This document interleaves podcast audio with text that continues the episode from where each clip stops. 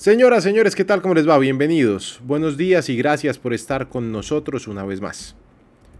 Han pasado cosas en nuestro fútbol colombiano. Muchísimas. Hay novelas por todo lado. Con el Deportivo Cali, con Millonarios. Hay una situación muy fuerte que estamos viviendo no solamente con la violencia en los estadios, sino con los árbitros. No que sean violentos, o más bien son violentamente malos, porque todos los días están peor. Santa Fe y Millonarios exponen a sanciones por parte de la Conmebol por el estado del campo. No es problema de ellos, es problema de la alcaldía, del IDRD. En fin, tenemos mucho de qué hablar el día de hoy, así que vamos comenzando en esto que se llama Tono Deportivo. Quiero saludar a don Santiago Villarraga que nos acompaña el día de hoy. Don Santiago, ¿qué tal? ¿Cómo le va? Buen día. Alejo, saludo cordial para usted, para todos mis compañeros y los millones de oyentes de Tono Deportivo. Muchas noticias, eh, lastimosamente se acaba un ciclo con, Hernán Torres del Deportes Tolima y de inmediato las directivas del equipo Pijao ya comienzan a mirar varios nombres, varias eh, cortinas de humo, pero pues como usted sabe Alejandro y oyentes, hacemos la tarea, averiguamos y ya hay un posible candidato que hay conversaciones y no se le haga raro que en las próximas horas o próximos días lo vinculen con el equipo Vino Tinto y Oro. Hablemos precisamente de eso, que es una de las situaciones que había que tocar. Se confirmó hace unas horas largas ya, un día, 24 horas, casi 48, la salida de Hernán Torres luego de dos años y cuatro títulos con el Deportes Tolima. Mm, se esperaba, sí, Llevaban, creo yo, Santiago, dos, tres temporadas pidiendo la cabeza del técnico. Y no porque lo estuviera haciendo mal, simplemente pues las cosas no se le daban. Y es un técnico que es ganador, que supo ganar con el Tolima, que supo ganar con el América, con Millonarios. Mm, y al final como que se complicó todo. ¿Quién sabe qué fue lo que pasó? Mm, difícil, difícil poderlo decir. Poderlo decir. Pues Alejo, mire, mire, Alejo, eh, lo que hemos podido averiguar con algunos directivos del Deportes Tolima, con gente cercana a, Hernán Torres, es que la relación estaba muy desgastada, como usted lo dice. Eh, los resultados deportivos no eran los que esperaban, no eran los que querían, y pues la derrota contra Boyacá Chico en la ciudad de Tunja, pues creo que fue la gota que rebosó la copa. Se reunieron eh, César Camargo y, el, y Hernán Torres y esto sí fue por mutuo acuerdo, dijeron la, la relación está desgastada, creo que ciclo cumplido y los dos dijeron hasta acá vamos. Incluso varios jugadores eh, se mostraron sorprendidos por la decisión porque después de la derrota contra Boyacá Chicos se reunieron los jugadores, hablaron de la situación y hay que mirar algo Alejo y es que eh, van entre 17 y 20 jugadores lesionados del, del Deportes Tolima y es algo que toca ver incluso en el, en el juego de ayer entre, entre Jaguares y Tolima. El que marca el gol del Deportes Tolima es un juvenil que a 10 segundos entró. Y eso hay que recalcar y que pues tal, tal vez puede ser eh, trabajo del cuerpo técnico de, Hernán Torres, pero que la nómina que formó está completamente lesionada. Los dos arqueros, los tres laterales, todos los centrales. Hay que tener muy en cuenta eso y creo que afectó el rendimiento del equipo Vinotinto. Sí, el tema de las lesiones ha sido una constante en el Deportes Tolima los últimos tres campeonatos. Vuelvo y digo, el tiempo en que han querido sacar a Hernán Torres. Dicen que podría llegar Aldo Bobadilla desde Paraguay. Lo echaron a Aldo Bobadilla de las elecciones menores. No logró el objetivo que querían, que tenían con él. Dicen que quiere llegar Leonel Álvarez.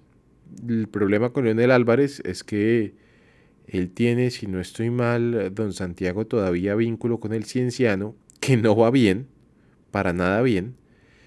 Y, y pues difícil la llegada, aunque creo que es el que más cerca está, ¿correcto? Sí, Alejo, mire, nosotros hicimos la tarea, averiguamos, eh, varios nombres están en carpeta. Eh, lástima que no esté el, el doctor Pachón acá porque uno de los que sonaba fuerte era Juan Cruz Real que creo que suena en todos los equipos, ya no solo de Colombia, sino también de, Argentina. Ese Pero se pone a sonar en todo lado, ¿no? Sí, sí, lo que me sorprende es que en ningún lado lo, lo, contratan, o no sé por qué no les gusta como el, el, planteamiento que tiene de trabajo. Pero mire Alejo, nosotros estuvimos averiguando, indagando la situación. Eh, uno de los que sí se habló, y le puedo confirmar que hubo llamadas, fue con Aldo Bobadilla. Preguntaron cómo era la situación. Eh, incluso cuando se dio la salida de Aldo Bobadilla de la selección de Paraguay o de la Federación Paraguaya, eh, se empezó a sonar más duro, más duro el nombre de, de Aldo Bobadilla, pero creo que las directivas no, no están 100% convencidas con ese nombre. También se habían comunicado con Leonel Álvarez, como usted lo dice, actualmente en, el fútbol peruano con Cienciano no, no, va bien, en este momento está en la decimocuarta posición con 13 unidades y se comunicaron con su representante. Ya hay acuerdo de palabra, pero ojo, todo depende si Leonel Álvarez se puede desvincular con Cienciano. Hace unas semanas cuando no se hablaba de la salida de Hernán Torres, o bueno, no se había empezado a sonar en los medios de comunicación, desde Perú hablaban de la posible salida de Leonel Álvarez porque quedó eliminado de la Copa Suramericana en la primera ronda y lo que se está presentando en el torneo local no es muy positivo. Están dialogando, están mirando, la condición del Deportes Tolima es, debe traer sí o sí todo su cuerpo técnico.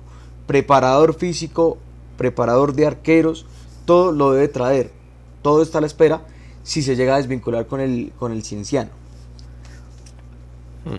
Y en el Tolima yo me imagino que querrán poner también gente del cuerpo técnico aparte. Sí, pues es que mire, lo, lo, que pasa y lo que está preocupado en el Deportes Tolima es precisamente las constantes lesiones de los jugadores. Por eso solicitan que traigan sus propios, con la gente de confianza, mejor dicho. Usted sabe que cada uno, cada entrenador tiene su gente de confianza y lo más probable es que eh, el Deportes Tolima quiere como hacer una barrida, lo que hay en el cuerpo técnico ahorita, y traer gente nueva, mirar qué es lo que está pasando. Y creo que también eh, van a hacer una barrida dentro de la plantilla. Y acaba algo de discusión y también de opinión, Alejo. Faltando cinco fechas, con el Deportes Tolima casi eliminado de la, de la, de la Liga Colombiana, se me hace a mí un poco injusto sacar a Hernán Torres, teniendo en cuenta el proceso que llevó y que exactamente hace un año el Deportes Tolima estaba peleando una final. Entonces creo que por lo menos Hernán Torres merecía finalizar el torneo con el Deportes Tolima. Pues, a ver, que al final muy seguramente no iba a clasificar, es lo más seguro, pero merecía terminar y que sus jugadores se pudieran despedir de él sin ningún problema, sin tanto escándalo, sin tanto show se va un tipo que creo yo, Santiago, mm, le entregó muchísimas alegrías al Deportes Tolima, a su hinchada, a su gente, y pues así es el fútbol, ¿no? Se acaba un proceso y el Tolima empieza de ser una vez más. Alejo, mire, no sé si usted se acuerda en el 2020, cuando estaba iniciando la pandemia, durante la pandemia, que tuvimos la posibilidad acá en tono deportivo de hablar con, con Hernán Torres. Él nos decía que su sueño era salir campeón con el equipo de su tierra y lo logró. Claro. claro. ¿Se acuerda que le dijimos que era bravo y se puso bravo? Exacto, exacto. Y incluso él decía que su sueño siempre, desde que fue entrenador, era salir con el campeón con el Deportes Tolima. Lo logra frente a Millonarios. Logra también un título de, de, de la Superliga. Llega, a cinco finales, una excelente campaña con el Deportes Tolima con jugadores que no son de renombre, porque eh, con todo el respeto a la hinchada del Deportes Tolima, si miramos la nómina y comparamos la nómina del Deportes Tolima con la de Nacional, con la del Junior durante los últimos años, creo que eh, se ve la, la, diferencia abultada.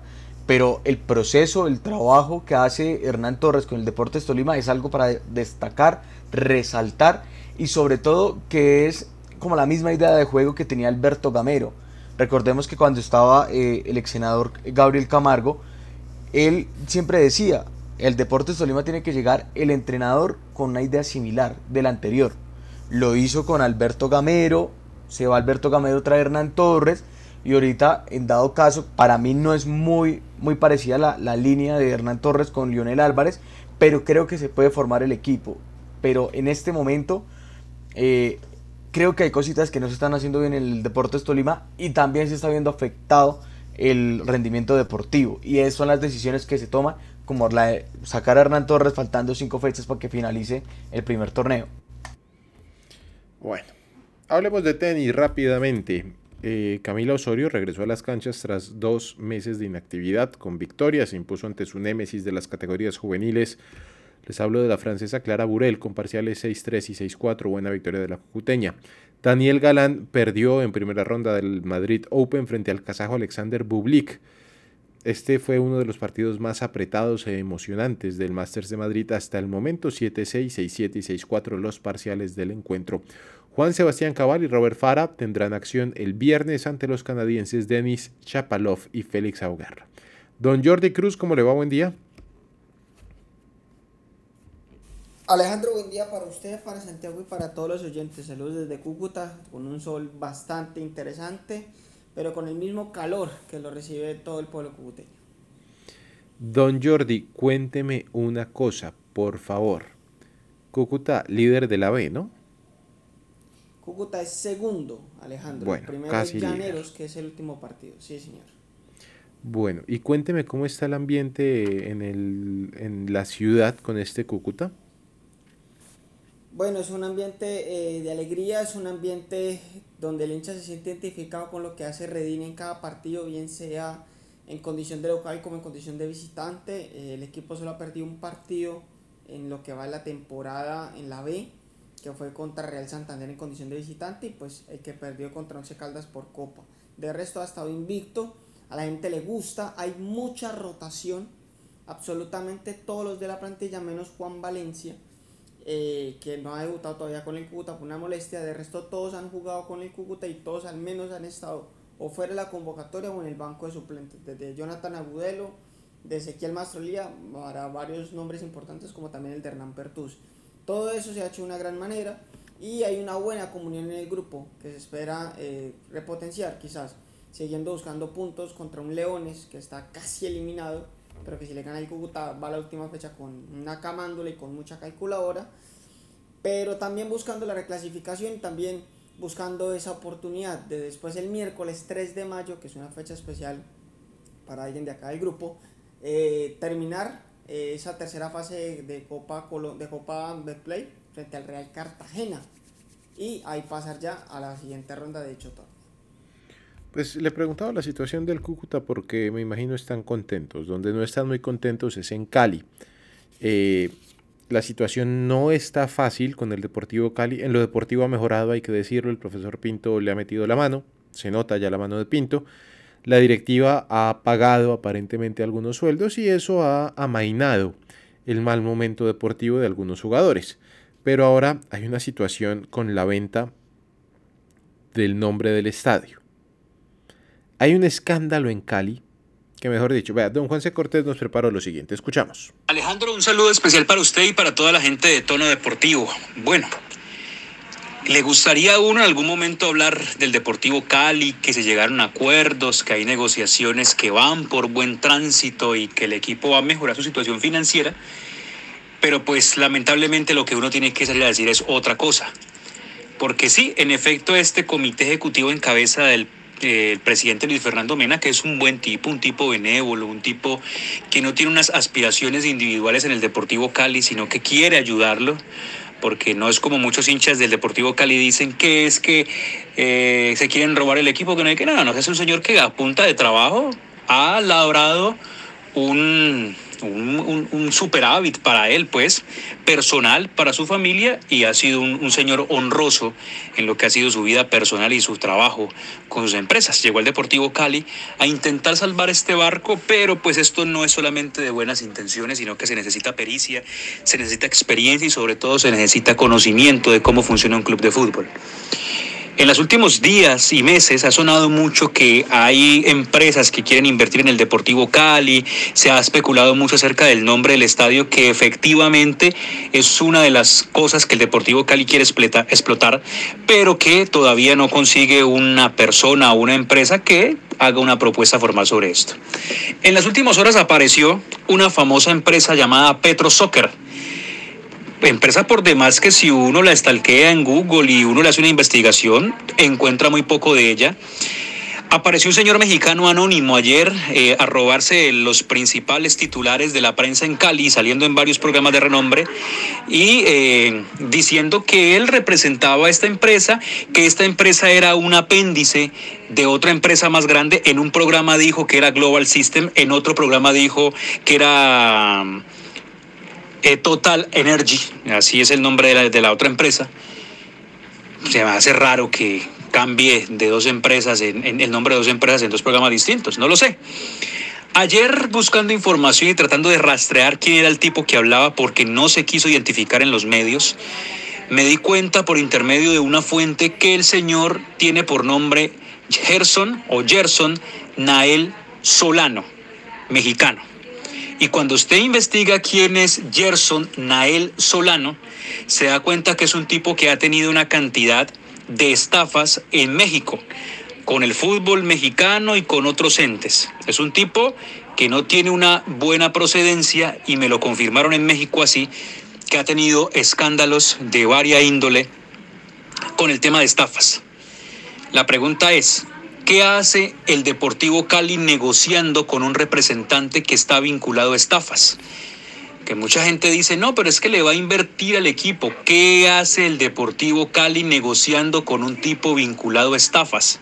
Por mucho desespero que haya, no puede usted sentarse con una persona que ni siquiera usted conoce realmente cuál es la procedencia. Necesita usted por lo menos investigarlo.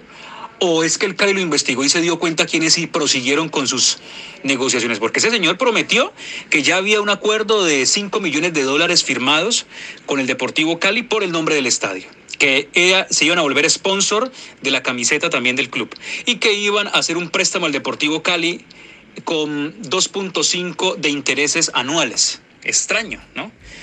Pero la verdad es que cuando uno investiga quién es el señor Gerson Nael Solano, se va usted para atrás al darse cuenta que no es un buen tipo, que es un tipo con una procedencia bastante sospechosa y la pregunta nuevamente cae, cae es qué hace el Deportivo Cali negociando con un tipo de estas de, de este historial.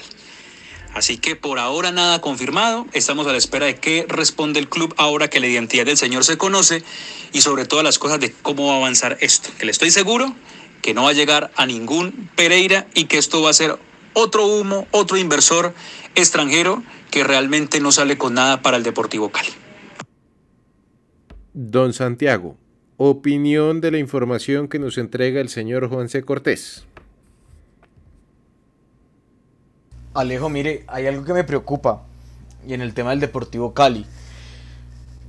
Cuando todo se pensaba que ya eh, se había salido de ese momento oscuro, de, ese, de los sótanos, de la tabla, de la parte económica, sale lo que dice eh, Juan C., el nombre del estadio y demás.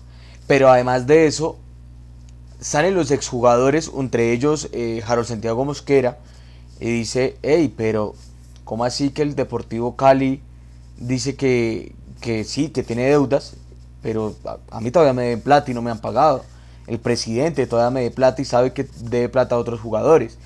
Y el tema es que si no se vende el nombre del estadio, ¿de dónde va a sacar la plata? Tuve conocimiento que el, Deportivo Cali o las directivas del Deportivo Cali llegaron a un acuerdo, le pagaron el mes, creo que fue de abril, a los jugadores en el partido frente a Alianza Petrolera, antes de Alianza Petrolera. Pero todavía les deben quincenas atrasadas. Incluso, o sea, Harold Santiago Mosquera está pidiendo plata, le den plata a Teófilo Gutiérrez. Entonces hay que mirar que no vamos a, destapar un hueco para tapar otro. Creo que la, gestión del Deportivo Cali se está ahogando en eso y hay que mirar más allá qué es lo que está pasando. Porque sí, se vende el, nombre del estadio, pero ¿a quién? O sea, no es solo salir por salir de, de, la olla, como se dice popularmente en, en el folclore colombiano, sino también es decir, hombre, mire, acá somos esto, le vendimos el estadio a, tal persona, esta persona hace esto y esto y esto, pero con esto que nos acaba de dar Juan C, preocupa, preocupa y se nota que en las directivas del Deportivo Cali quieren salir sí o sí de esta mala situación y no importa a quién le vendan el estadio. No hay por dónde.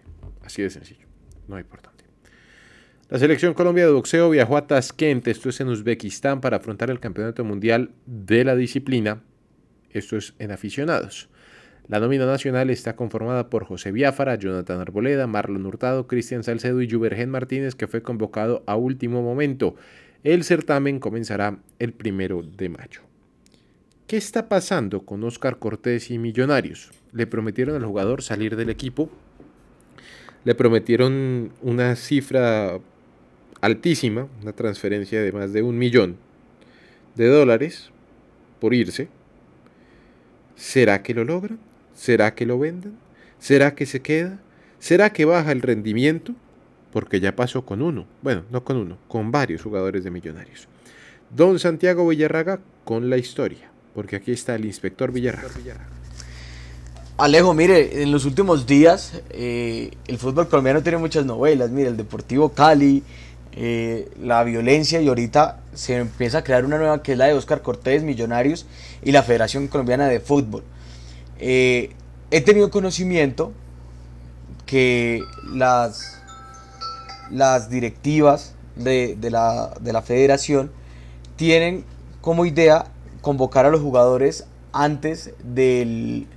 Estamos hablando por ahí antes del 11, 12 más o menos de, mayo para eh, pues lo que va a ser el mundial.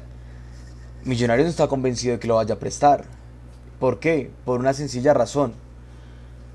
Millonarios tiene Copa Suramericana, sabe que Oscar Cortés es una pieza fundamental en Millonarios y no están del todo 100% convencidos. Se le preguntó a Alberto Gamero, él dice que él no va a tomar la decisión, que todo dependerá de la junta directiva, que la junta directiva va a tomar la decisión, pero es que hay algo.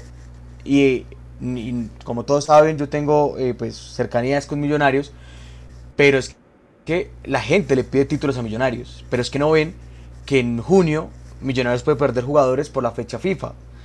En los años anteriores Millonarios ha perdido jugadores importantes por fechas FIFA, Selección Colombia y demás. Y ahorita Alberto Gamero sí o sí quiere salir campeón y no quiere que se le mueva la nómina en, los, en esos partidos eh, importantes, en los cuadrangulares, que sabe que puede estar cerca de, adquirir ese título que le hace falta. Por eso a este momento, a 27, de, abril, no es 100% confirmada la, salida de, Oscar Cortés para la, selección, para la selección Colombia. Y ojo, lo que he podido averiguar, la directiva de Millonarios es decir, no. Muchas gracias, pero toca pensar en el equipo y además que puede sí generar un buen costo por si puede llegar, si puede tener un buen mundial, pero la, la, la directiva de Millonarios quiere tenerlo sabe que es pieza fundamental de Alberto Gamero y quiere por lo menos que esté en los partidos más importantes del torneo. Bueno, amanecer ahí veremos. Además, entre más partidos internacionales tenga con el equipo, lo pueden vender mejor, porque en el equipo seguramente le irá mejor que en selección. Sí, y, Alejo, y es que mire, hay, hay algo que, que vale destacar. En el suramericano, Oscar Cortés no fue titular. Recordemos que él llegó al equipo titular luego de dos, tres partidos de que desde que entró del banquillo empezó a hacer bien buenas jugadas y a tener buen rendimiento. En Millonarios siempre ha sido titular, o bueno, desde que se fue Ruiz y Gómez, ha tenido su puesto de titular y cuando, cuando estaban ellos tuvo algunos minutos. Y eso es lo que no les gusta un poco a la, a la directiva de Millonarios. Porque lo necesita en estos momentos, porque sabe que tiene un buen rendimiento para mí es el delantero de, la, de la selección sub-20 que mejor rendimiento tiene en la actualidad.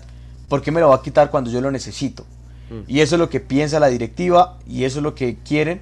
Y ojo, no es porque Millonarios eh, sea mala leche, como se le dice popular, con la federación. Pero es que créame, Alejo y oyentes, que si Millonarios no sale campeón, a Gamero le van a, le van a empezar a pedir la cabeza. Y sabe que sin estos jugadores Recordemos los partidos amistosos que tiene la selección Colombia, que es contra Irak y contra Alemania. Lo más probable es que esté Álvaro Montero, que esté Ginás, que se le vaya Juan Pablo Vargas. No se le haga raro que convoquen a Daniel Cataño. Entonces, eh, son jugadores que se le puede ir y súmele a Oscar Cortés. Pues obviamente Millonarios no podría tener la misma participación en, los, en esos momentos finales, en esos centavitos que le falta para el peso. Millonarios. La situación allá siempre va a ser complicada.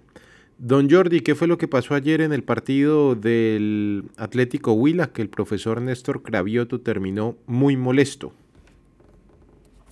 Alejandro, nueva polémica que tiene el arbitraje del fútbol colombiano en nuestro balompié de la primera división. Independiente Medellín le ganó en el último minuto 3 a 2 al Atlético Huila en condición de visitante. Y en la última jugada casualmente en la que hace el gol Deportivo Independiente Medellín para llevarse los tres puntos, en una jugada dudosa, que la verdad si me la ponen a mí a analizar, no entiendo qué pita el juez o qué quiere cobrar cuando durante el partido hubo más faltas y algunas con amarilla que no quiso, que pasó por alto.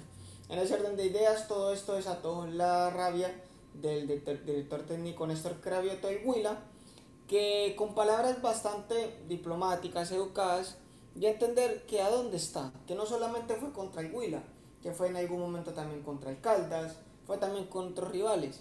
Entonces esa es la pregunta que él hace. Eh, estudian tanto, viven en capacitaciones, pero miren el nivel que está llevando. La verdad, eh, para mí no me sorprende, de acá es más tristeza el nivel de, de, de, arbitraje, de arbitraje colombiano. Eh, a ver, a mí jamás me olvida que en el mundial anterior no nos llevamos ni un solo árbitro. Creo, eso, creo que solo un árbitro estuvo en el bar, pero el resto en campo no estuvo ninguno. Entonces, esa es la imagen que tenemos del arbitraje colombiano a nivel mundial. Un desastre total y también indignación por, por parte del hincha Opita, que vio como ayer el Medellín le, llevó tres, o le sacó tres puntos de su casa. Don Santiago, ¿qué hacer con el arbitraje colombiano? Pues Alejo, es que yo creo que el problema no se basa en los árbitros, sino el que elige los árbitros.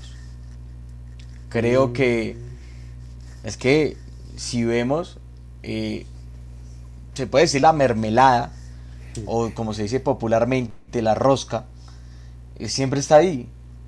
Y el tema es que es, les voy a decir algo, y es, eh, esto pues lo trae mucho a colación Carlos Antonio Vélez, y es el tema de Nicolás Gallo. Nicolás Gallo es el único, es el único juez colombiano que estuvo en el Mundial en la mayoría de partidos en el bar. Es catalogado como el mejor bar de Sudamérica. Y acá en el fútbol colombiano no lo llamamos. ¿Por qué? Porque si llamamos a otros jueces que han tenido errores garrafales, como el señor Inestrosa? Es que es lo que yo le digo a Alejandro y oyentes. El tema no es de los árbitros, es de quien los escoge.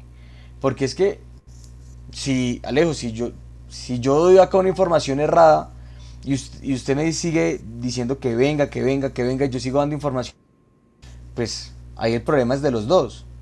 Pero si, usted ve que yo estoy dando información errada, usted me dice, por favor, corrobore con su información. Y yo tengo que hacer mi trabajo. Pero es que si, si usted no me llama la atención, y es lo que pasa en el arbitraje colombiano, si el señor que escoge los árbitros no llama la atención y les dice, mire, esta jugada era penal porque esto, esto, si miramos el reglamento dice esto, es muy complicado. Y es la mermelada que existe en el fútbol colombiano, en el arbitraje, y el señor Imer Machado, y lo digo con nombre propio porque es el que ha visto 100% afectado en el arbitraje. Bueno. Desde que era árbitro era malo, ahora como director de los árbitros peor. Vamos llegando al final de este tono deportivo. Mm, mañana tendremos más información. Tenemos la selección Colombia Sub-15 que está preparándose, está en un microciclo en la ciudad de Bogotá. Pero hay espacio para una última. Don Jordi. Alejandro, eh, así es, como usted lo comentaba, la selección Colombia Sub-15 ya se encuentra en Bogotá haciendo su preparatorio para el sudamericano de dicha categoría. Se destaca mucho eh, jugadores de la Liga Antioqueña de Fútbol y también de la Liga de Bogotá, como también uno que otro club profesional. Muy bien. Don Jordi, muchas gracias. Don Santiago Villarraga, muchas gracias. Nos encontramos mañana en esto que se llama Tono Deportivo.